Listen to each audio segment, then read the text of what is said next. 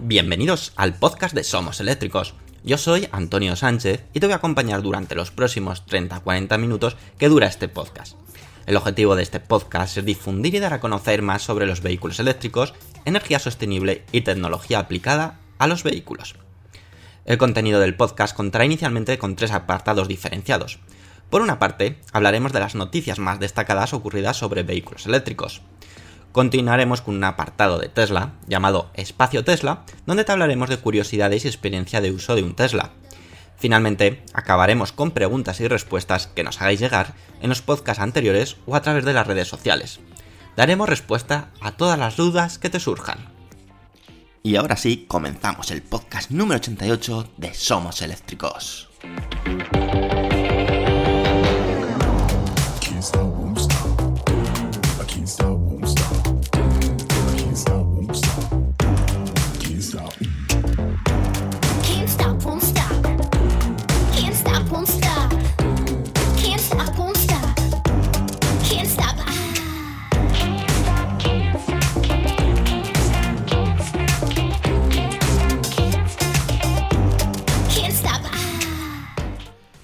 Buenas y bienvenidos a otro podcast oficial de somoseléctricos.com. Estamos aquí otra semana más para traerte todas las novedades sobre los vehículos eléctricos. En esta ocasión vamos a empezar eh, la tanda de noticias hablándote del nuevo modo manos libres que ha anunciado Ford y que montará por primera vez en el Ford Mustang Mach-E, ya sabéis, en ese subeléctrico de Ford. Y es que la era eléctrica en el sector de la automoción está siendo acompañada de un impulso tecnológico sin precedentes. Especialmente se centran en mejorar la seguridad y en la búsqueda de esa ansiada conducción autónoma, que realmente está muy asociado a esos dos conceptos, seguridad y conducción autónoma, ¿verdad? Ford ha sido el siguiente en dar el paso y ha anunciado que el primer vehículo que monte su sistema que han denominado Ford Copilot 360 2.0 será el subeléctrico Ford Mustang Mach-E. Es decir, que se convierte de esta forma el Ford Mustang Mach-E dentro de Ford como el vehículo más avanzado tecnológicamente. Por la información que ha facilitado Ford, este hardware podrá ser adquirido en el momento de comprar el coche. Aunque eso sí, no estará activo al menos hasta el tercer trimestre de 2021. En ese momento, mediante actualización OTA, es decir, de forma remota, o a través de una visita a un concesionario de Ford, se activará la opción que han denominado Hands Free, que en, en español es manos libres. ¿Y qué ofrece este modo manos libres de Ford? Hay cosas buenas de este sistema y quizás cosas no tan buenas, como en todos sistemas o en todos los modos. Lo primero que nos viene a la cabeza es intentar compararlo con el autopilot de Tesla, o creer que va a funcionar de forma muy similar. Sin embargo, el modo manos libres es algo distinto a la propuesta de Tesla. Esta opción tan solo estará habilitada en unas 100.000 millas de carreteras de América del Norte. Esta es la primera gran diferencia. Entendemos que con el paso del tiempo la opción se irá habilitando en otras carreteras tanto de Estados Unidos como de otros países. Por lo tanto, lo que nos hace pensar es que este modo lo que hace es eh, guardar en memoria esas carreteras. Y esas carreteras, cuando estás en- circulando por ellas, podrás activar dicho modo. Si no estás dentro de su, de su mapa, por decirlo de alguna forma, no podrás activarlo. ¿Y qué pasa? Pues por ejemplo, para Europa, que además es curioso porque este Ford Mustang Mach-E va a llegar antes a Europa que a Estados Unidos. Recordar que eh, Ford ha decidido lanzarlo antes en Europa. Pues en Europa, eh, al menos con esta información que ha facilitado Ford de este tema de las 100.000 millas de carreteras de América del Norte, en Europa no tiene sentido alguno, ya que no lo vas a poder activar en ningún momento, si no te llevas el coche a Estados Unidos. Si por lo contrario estás circulando, como digo, en estas, en alguna de las carreteras que tenga el sistema permitido, el vehículo podrá circular sin necesidad de que el conductor tenga las manos en el volante. Eso sí, el coche estará constantemente vigilando al conductor mediante una cámara infrarroja que detectará si el conductor está atento a la carretera o no. Este, por ejemplo, es un punto muy a favor en contra del autopilot de Tesla, que como sabéis, el autopilot de Tesla cada X minutos o cada X segundos tienes que eh, tener las manos en el volante. Y si no detecta el coche las manos en el volante, desactiva el autopilot. En este caso, por lo visto, no es necesario tener las manos en el volante, sino simplemente estar atento a la carretera. Aquí luego me imagino que se tendrán que pelear con la legislación de cada país y, y todas esas trabas tan importantes que ponen a la conducción autónoma y que, bueno, Tesla lo, sufre y los usuarios de Tesla lo sufrimos eh, constantemente, sobre todo en Europa, donde es mucho más riguroso que en Estados Unidos. En el momento que activemos el manos libres, el hands free, aparecerá en la pantalla un volante y el coche se visualiza como una especie de burbuja como si fuera una protección. Y ahora nos hacemos la siguiente pregunta que ya hemos adelantado un poco antes. ¿Es el, el modo manos libres mejor que el, el autopilot de Tesla? Todavía es lógicamente pronto para jugar y opinar de qué modo de ayuda a la conducción es mejor. Respecto al autopilot de Tesla tenemos mucha información, lo hemos podido probar y sabemos que sus constantes mejoras lo hacen que cada día que pasa incluya novedades, como la última que es la detección de semáforos y señales de stop. Del modo manos libres de Ford no lo hemos visto en funcionamiento, sin embargo sí que nos echa para atrás que el modo solo esté disponible en determinadas carreteras, algo que limita mucho su uso. Esa es quizás la, la gran diferencia o el gran punto negativo de este modo en manos libres que si no está esa carretera en ese mapa, no vas a poderlo utilizar. Sin embargo, el autopilot de Tesla es capaz de, aunque no haya estado en ningún momento por esa carretera, poderlo activar y va constantemente controlando eh, pues, determinados parámetros para que vaya por ese carril. Lógicamente, el autopilot en determinadas carreteras que no cumplen con los requisitos para activar el autopilot no se activa tampoco, no te deja activarlo. La propia Ford sí que quiso comparar mediante una tabla que os la dejamos en nuestra página web somoseléctricos.com que ofrece el sistema de ellos, el de, en el Ford Mustang Mach frente al sistema autopilot en el Tesla Model Y. Obviamente, pues jugaron a que eh, todas las ventajas que llevaba el Ford Mustang Mach había algunas que no las llevaba el Tesla Model Y, pero sí que se olvidaron de que algunas que lleva el autopilot de Tesla pues no las lleva el Ford Mustang Mach. Pero bueno, lógico, normal, marketing y es en lo que estamos acostumbrados. Pero bueno, es positivo que Ford también empiece a apostar por esta tecnología y que además lo haga pues implantándolo en el Ford Mustang Mach como su coche de representación, su coche de pruebas, su coche más top que tengan o que tienen actualmente. Y ahora nos vamos a ir a por la siguiente noticia porque también os voy a hablar de otro coche que tengo muchísimas ganas de conocer información y que pronto sabremos información.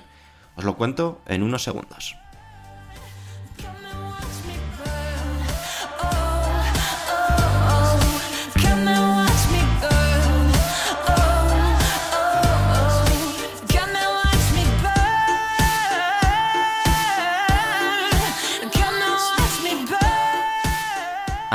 El siguiente día, 9 de septiembre. Y ahora sabréis por qué. Dentro de los nuevos fabricantes que están apareciendo en los últimos meses y años para fabricar coches eléctricos, Lucid Motors es uno de los que finalmente su creación llegará a buen puerto.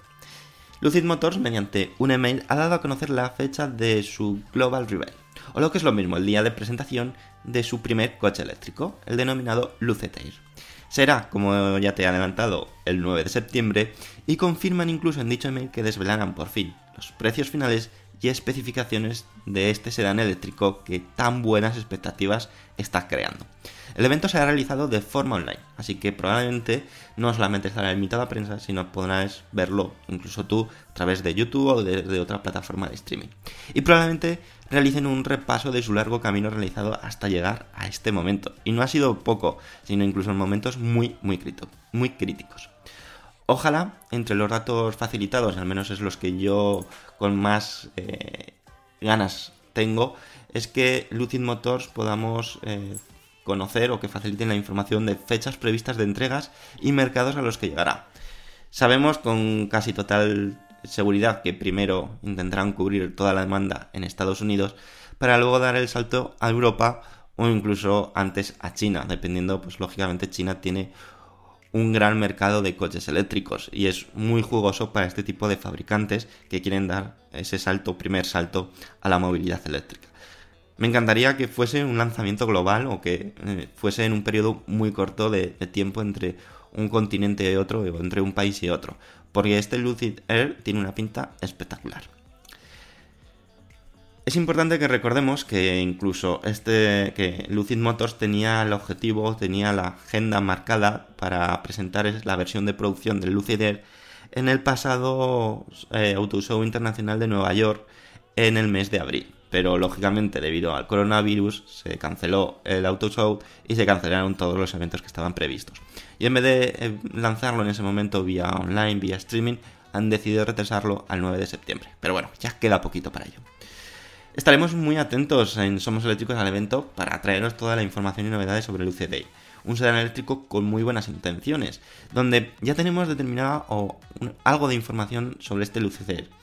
Y es a falta de confirmación final de la versión de producción, que así sea, es que contará con una batería bastante grande, quizá una de las más grandes del mercado, de una capacidad de 110 kWh, lo que le dará una autonomía a este vehículo de 650 km bajo el ciclo EPA, que ya sabéis, el ciclo EPA es el ciclo más realista posible que existe, y es el que más eh, se aproxima a la realidad, es decir, que si son 650 lo que marcan, pongamos como, como real, real, unos 630-640 kilómetros de autonomía real. Incluso hubo un vídeo que Lucid Motors o una prueba de Lucid Motors donde demostró que con el UCD podían hacer un viaje de San Francisco a Los Ángeles, si no recuerdo mal, y grabaron esa experiencia, donde demostraron que eran capaces de hacer esos kilómetros. Respecto a la potencia, se habla de una potencia de hasta 1000 caballos para la versión más completa.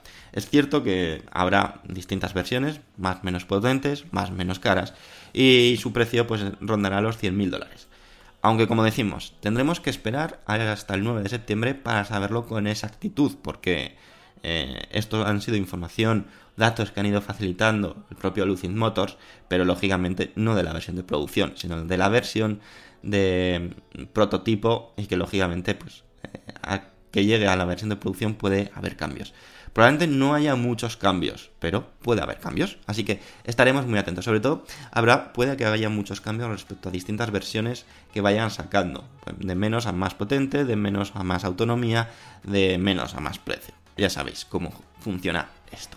Así que estaremos muy, muy atentos al respecto porque, ya os digo, dentro de los, de los nuevos fabricantes, pues como Rivian, Byton, Lucid Motors, están, son digamos, marcas o, apuestas que sigo muy de cerca porque realmente eh, creo que están haciendo un gran trabajo y que pueden dar un golpe sobre la mesa y ahí tienen algo que decir dentro de la movilidad eléctrica de los coches eléctricos, sobre todo a los grandes fabricantes que todavía están medio dormidos fabricando y apostando por coches de combustión o híbridos. Así que bueno, seguiremos de muy de cerca y le daremos todo el apoyo posible. Y ahora sí, ya nos vamos a por la tercera noticia. Os voy a hablar del ID4, porque ha habido fotos que se han filtrado del ID4. Y os lo quiero comentar. Así que venga, vamos a por ello.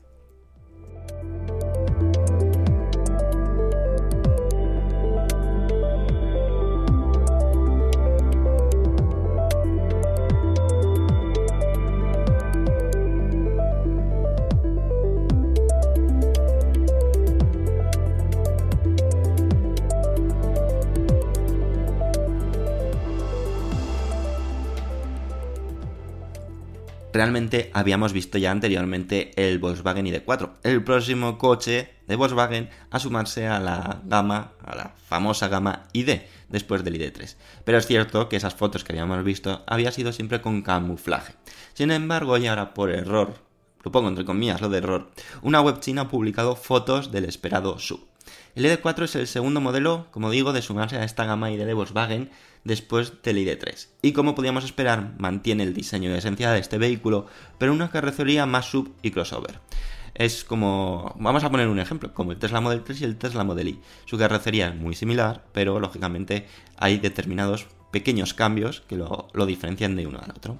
Volkswagen lanzará el ID4 tanto en el mercado europeo como en el chino, dejando por el momento de lado el mercado americano. Volkswagen se está centrando mucho más en Europa que en Estados Unidos, sobre todo en la gama eléctrica, al menos a día de hoy. La fecha estimada es que se presente de forma oficial este mismo verano y se comercialice para finales de 2020 o principios de 2021. Es decir, es un coche que lo tenemos ya muy, muy próximo, pero tenemos todavía muy poca información. En la web china Weibo se ha publicado tanto la versión china y la versión europea, las cuales existen pequeñas diferencias entre ellas. Desconocemos si realmente son dos acabados distintos o por lo contrario está más enfocado a los gustos del comprador europeo y chino. Un poco más adelante te explicaré alguna pequeña diferencia que, hemos visto, que hemos detectado y que como digo desconocemos si será enfocado al mercado chino o mercado europeo o serán distintas versiones y que han querido diferenciarlas, pero que se podrán adquirir en ambos mercados. En cuanto a prestaciones, todavía son una incógnita. Volkswagen no ha dado dato alguno. Aunque al fabricarse en la plataforma MEP y basarse en el Volkswagen ID3, es más probable que compartan muchas cosas en común, además del diseño. Por lo tanto, en cuanto a batería, no sería de extrañar que cuente con tres configuraciones posibles. La de 45 kWh, que es la más pequeña, la intermedia de 58 kWh y la más grande de 77 kWh, por lo que le otorgaría una autonomía bastante elevada, muy similar probablemente, o un pelín menos quizás que la del Volkswagen ID3, porque lógicamente nos encontramos ante un sub, será un poco más pesado y la aerodinámica es también un poco peor. Por otra parte, el tamaño es algo que seguro que te interesa, y aquí es donde se encuentra una de las grandes diferencias frente al ID3. Y es que mide en torno a 4,65 metros, mientras que el ID3 eh, se queda en unos 4,26 metros. Es decir, ahí tenemos unos 40 centímetros de eh, diferencia, y lógicamente también es más alto. En cuanto al modelo chino y europeo, que es lo que os he comentado antes, eh, en las fotos, que os las dejo, como siempre, el enlace en, los comentarios, bueno, en la descripción del podcast, ahí tenéis todos los enlaces a las noticias que hablamos, porque ahí también vamos publicando fotos y lógicamente información extra. Por lo tanto, si quieres conocer o ver al detalle el Volkswagen ID4, te invito a que vayas a nuestra página web, somoselchicos.com y ahí las tendrás. Como digo, en cuanto eh, al modelo chino y europeo, si ves esas fotos, verás ambas versiones. La del color gris se trata de la versión china, mientras que la de color blanco se trata de la versión europea. Hay pequeñas diferencias y matices, aunque la que más destaca es el techo. En, la versión china el techo se puede abrir, mientras que en la europea todo el techo es fijo de cristal. Como ya hemos adelantado antes o como te he dicho, desconocemos si se trata de versiones específicas para cada mercado o que han mostrado dos versiones distintas y luego el cliente podrá elegir si quiere techo que se pueda abrir o si no, pues tendrá todo el cristal que también es absolutamente precioso. Veremos a ver, pero eh, en el verano se va a presentar, es decir, en, las próximas semanas, meses se tiene que presentar este modelo y conoceremos más información. Pero, pero bueno, mmm, para que os hagáis un poco la idea, se trata de un Volkswagen ID3 con carrocería de sub. Ni más ni menos, ¿vale? Y un poquito más grande. Pero bueno, muy chulo, muy no, no es excesivamente rompedor, porque ya hemos, nos hemos acostumbrado al diseño, al diseño del ID3, pero mantiene esa estética, para que os hagáis ahí un poquito la idea. Y bueno, vámonos ya por la cuarta y última noticia antes de entrar al espacio Tesla. Y pues bueno, vamos a hablaros también en la última noticia de una novedad sobre Tesla. Antes y así ya encarrilamos el espacio Tesla. Así que venga, unos segundos y te lo cuento.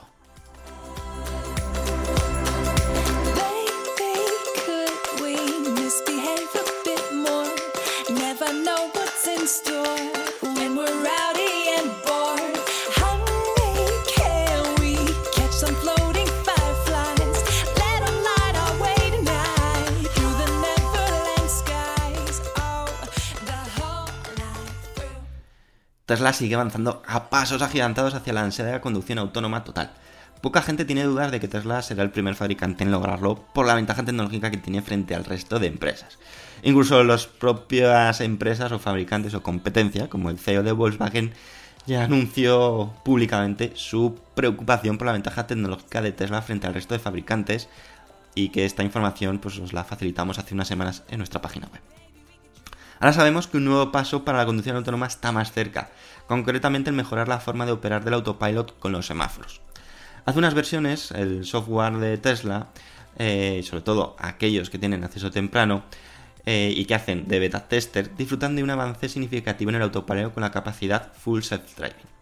Para esto, eh, lógicamente, el tema de beta tester o de tener acceso temprano a las versiones de software permite a Tesla recopilar muchísima información y lógicamente no lanzar una versión de software ya madura, testada, probada y corregida en caso de detectar bugs.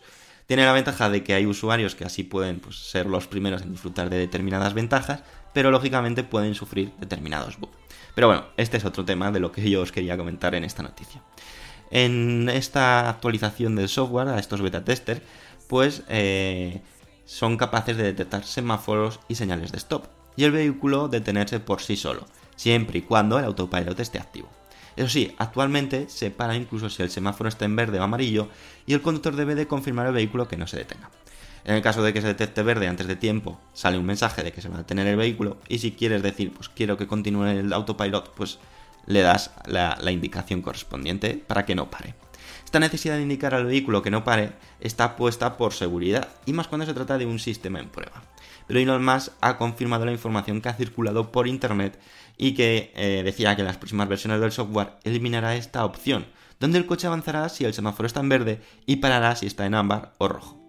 Es un paso más, como decimos, a la conducción autónoma, y durante este 2020 Tesla está dando pasos muy importantes para lograrlo.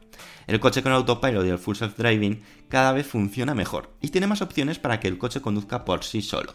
Sorprendente, ¿verdad? Es cierto, no cabe duda, que en algunas actualizaciones hemos visto pasos hacia atrás. Que el autopilot funcionaba peor, que determinadas funciones de full self-driving funcionaban peor. Pero bueno, es lo que tiene ser pioneros en una tecnología que se está desarrollando constantemente. Así que imaginaros estos beta tester o aquellos que reciben las versiones de forma temprana los problemas que pueden detectar o que puede haber en esas versiones. Pero lo importante es lógicamente que se vaya avanzando en la tecnología y cada vez el autopilot sea más seguro, que ya lo es, y que vaya incluyendo novedades tan interesantes como esto. A mí lo de los semáforos y stop ya me parece una auténtica burrada y que tengo muchísimas ganas de poderlo testar, probar directamente porque debe ser primero impactante, eso es como la primera vez que activas el autopilot que te impacta, pues esto lo mismo, esa, esa impresión de parará, no parará, eh, continuará, eh, el semáforo está rojo, va a parar, lo va a detectar, pues bueno, esa, esa incógnita es un- una señal más de que lógicamente son tecnologías muy nuevas y que están, pues eso, como digo, en constante desarrollo. Y ahora sí, sin enrollarme más, nos vamos al espacio Tesla.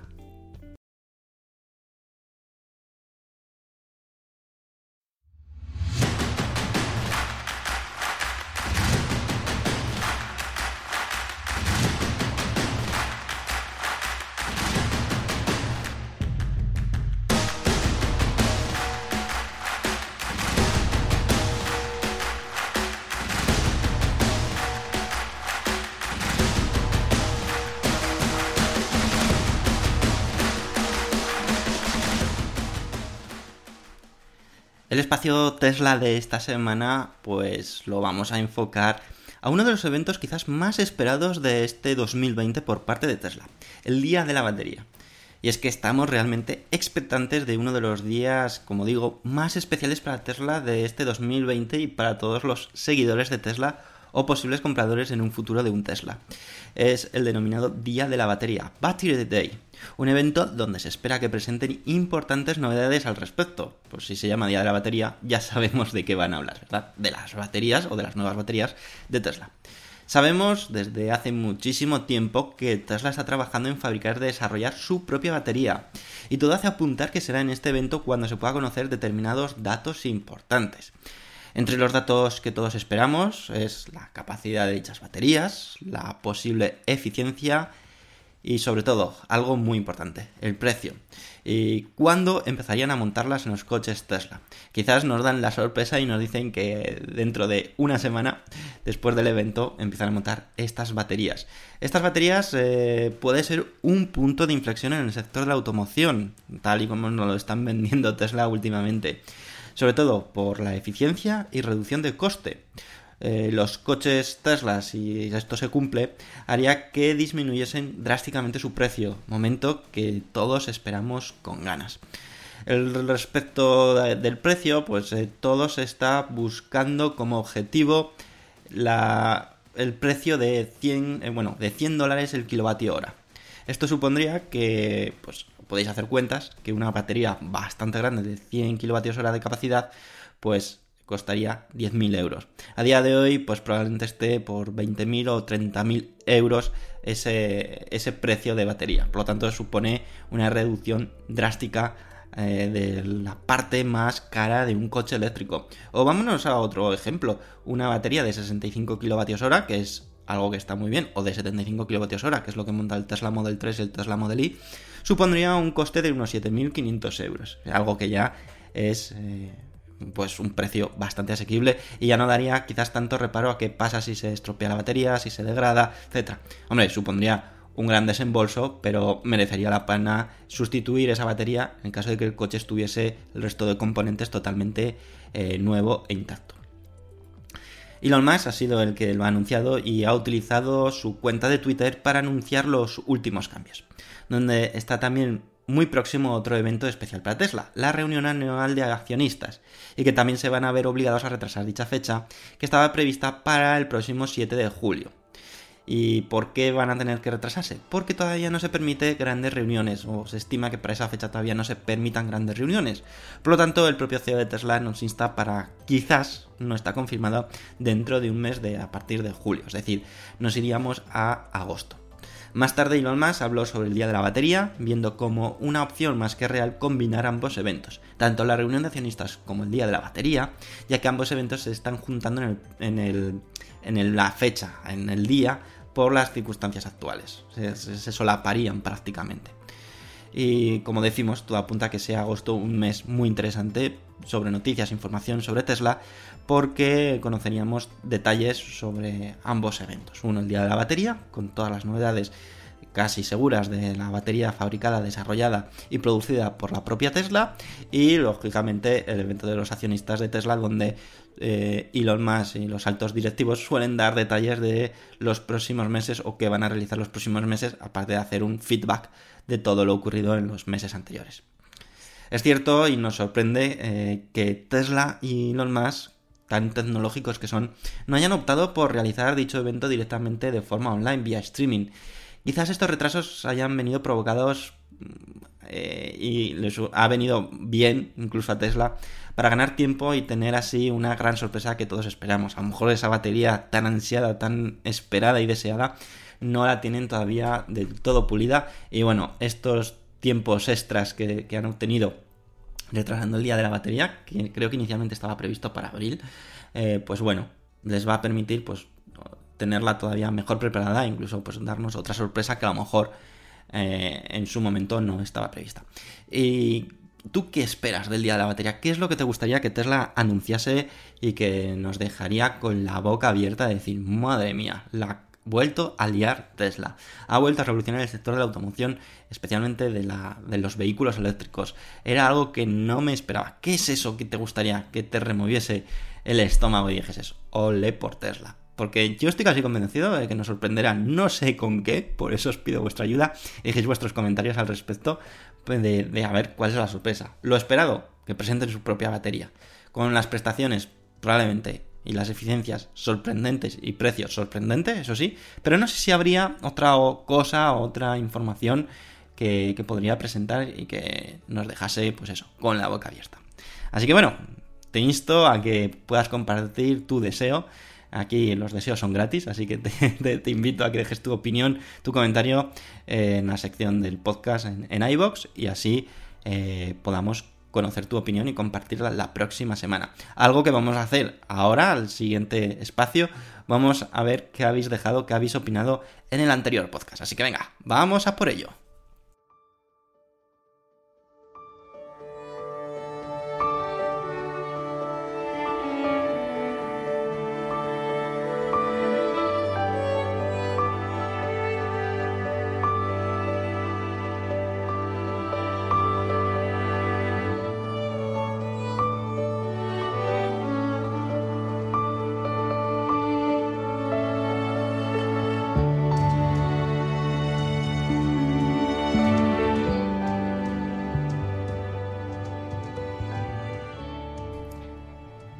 Sí, llegamos a esta sección tan interesante, tan chula, que cada vez sois más los que os animáis a comentar y que realmente creo que es súper enriquecedor porque así podemos conocer la opinión de otras personas que, que, nos escuchan y podéis escucharos a vosotros mismos vuestra opinión y bueno, poder enriquecer muchísimo más todo lo que se comenta en el podcast porque recordad, los protagonistas sois vosotros.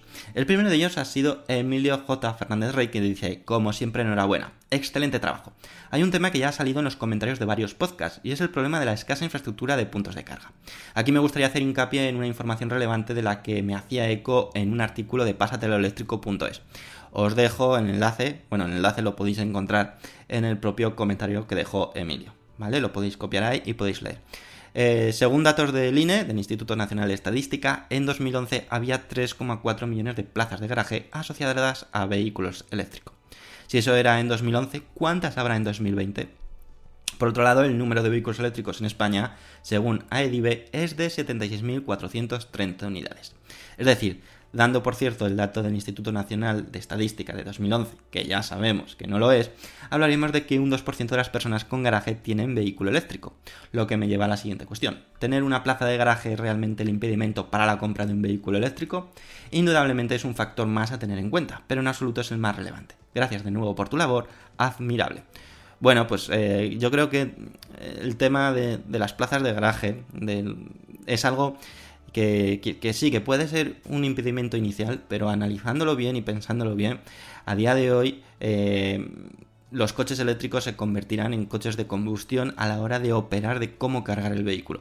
Cuando requieras cargar tu vehículo, eh, podrás ir a una electrolinera, que será como una gasolinera en tu ciudad o en tus alrededores, cargarás el vehículo y podrás tener pues para una semana, dos semanas, dependiendo del uso que le des, al mismo modo que estás haciendo hoy con la gasolina. Lógicamente, aquellos que tengan una plaza de garaje y que puedas aparcar tu coche en tu plaza de garaje, sería recomendable tener un punto de carga. No será lógicamente obligatorio ni 100% necesario, pero sí recomendable porque lo que harás es primero pagar menos por esas cargas y podrás tener el coche siempre cargado al 100% o al 90% o al 80% para usar día a día.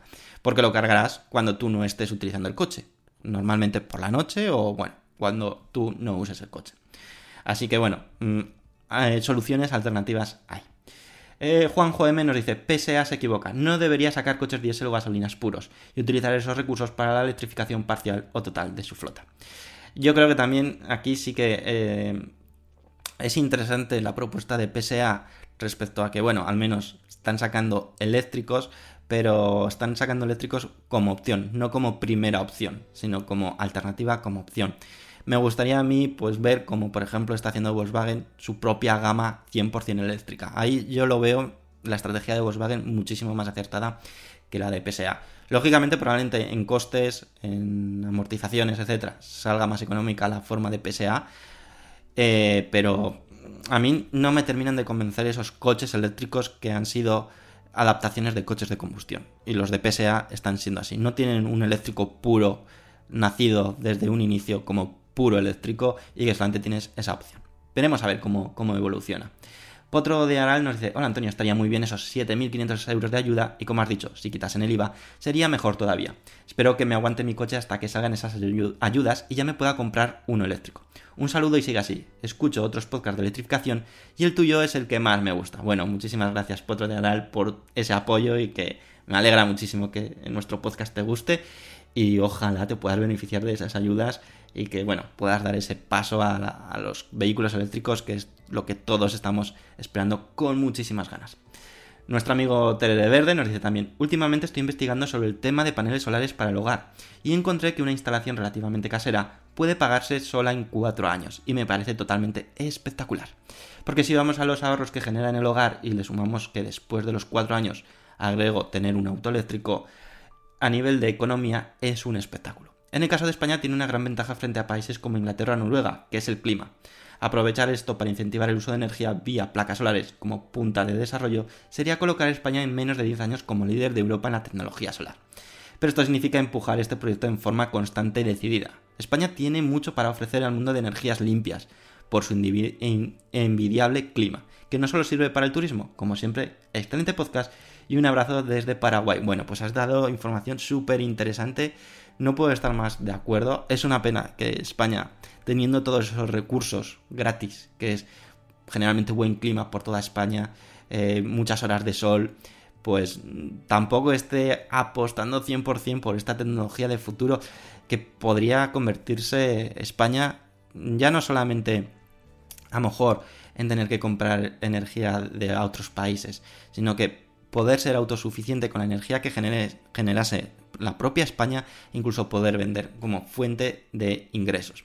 Es una pena que no sea así. Hay otros países, como bien has comentado, Inglaterra, Noruega o incluso Alemania, que tienen muchísimas menos horas de sol, pero en cambio están muy por delante o mucho más concienciados de que la energía solar es el futuro más cercano. Ojalá de nuevo España pueda darse cuenta, pueda apostar por ello, aunque ya hemos visto casos con los coches eléctricos que no está apostando realmente fuerte, sino está siendo más mm, acciones eh, provocadas por Europa que por la propia España. Y aquí parece ser que será lo mismo. Una pena. Antonio García nos dice, las ayudas de los gobiernos deben de ir para salvar una catástrofe o pérdidas económicas y las subvenciones para promover y acelerar el futuro más inmediato. El gobierno de España ha optado por jugar a dos bandos. Atiende la crisis del sector de la automoción de combustión e híbridos e intenta motivar la transición a la movilidad eléctrica. Bajo mi punto de vista, el gobierno debería aprovechar la crisis para acelerar más el cambio hacia el coche eléctrico, tanto para fabricantes, concesionarios y sobre todo para los usuarios, que somos los que impulsamos la economía. Si compramos coches eléctricos, fabricantes y concesionarios se alinearían a la demanda. Bueno, pues no puedo estar más de acuerdo con, esa vista, con esa estrategia. Y es que yo creo que muchísimos de nosotros hemos mm, echado en falta en estas últimas ayudas. Una auténtica pena, la verdad. Antonio nos dice, excelente iniciativa lo del barrio solar en Zaragoza. Estoy convencido que será todo un éxito. Mi experiencia con placas solares en mi casa es que durante los meses de marzo a octubre tengo una producción excedente de más del 85% que me gustaría poder compartir con mis vecinos. Bueno, joder, eso es un excedente brutal. Mm, Creo que voy a tirar una línea, un cable de tu casa a la mía, porque así no excedes tanto ese 85%. Y bueno, finalmente María Pilar Alonso Lorzano nos dice, renovarse o morir para fabricantes y concesionarios. La transición a la movilidad eléctrica no solo es el coche eléctrico, viene acompañada de una importante revolución e impacto social de gran alcance como es la compra online, los coches compartidos, la conducción autónoma, la energía solar para cargar los coches, en definitiva, una sociedad concienciada con el medio ambiente, con la era digital y la compartición de recursos. Bueno, pues sí, está cambiando absolutamente todo. El tema es que mm, se tengan que dar cuenta absolutamente todos y todos eh, empujemos hacia el mismo eh, sentido. Y ya solamente me queda agradeceros a esas 47 personas que habéis apoyado al máximo el podcast y que habéis sido los siguientes. Eh, Propergoles, Joan Colmon, Walsax, Peixoto Corella, Alberto Albarrán, Telmo Romero, Cristian25, Javier Rodríguez Delgado, Yello Fernández, Antón Paz, Julio Vázquez Flores, Aro Mindo, Ángel Alberto Salañón, Tere Verde, Manuel Pecellín Cantillo, Dani Escumor, Lobo da Silva, Denis, Miquel Salmón, eh, Salom, perdón, Rafael Hernan- Rafa Hernández Domenech, Antonio, Goku, Salore, José Miguel Durán González, Tirsovich, Michael Córdoba, Florín, Antonio López Medina, Abel, Luis de Lugo, Paco Zamora, Mentalo, Aitor Ordórica, Francis, María Pilar Alonso Lozano, Antonio García, Manuel Baldayo Cruz, Santi, Rafael Luis Sempere, Caníbal, Potro de Aral, Eloy Asensio, Raunet, Emilio J. Fernández Rey, Benito Grilla Medina y Sondi Cacero. Como siempre, muchísimas gracias por ese apoyo incondicional que recibimos semana tras semana y que nos permite pues que cada vez lleguemos a más personas, nos demos a conocer con, a más personas y cada vez seáis más los que nos seguís. Estamos consiguiendo cosas muy chulas, estamos posicionándonos como eh, podcast referencia en movilidad eléctrica, en coches eléctricos y eso es algo que sin vosotros no hubiera sido posible. Así que mi más sincero agradecimiento. Por mi parte, nada más, espero que paséis una excelente semana, que la disfrutéis al máximo, ya me quedo sin voz, y que nos vemos la próxima semana con otra entrega del podcast, como siempre, no fallamos semana tras semana y ya iremos a por el podcast número 89. Estamos muy cerca del podcast número 100, habrá que hacer algo especial, habrá, tendremos que pensar algo, ¿qué os parece? Bueno, lo dicho, espero que paséis una excelente semana y nos vemos, nos escuchamos la próxima semana. Hasta luego amigos, adiós.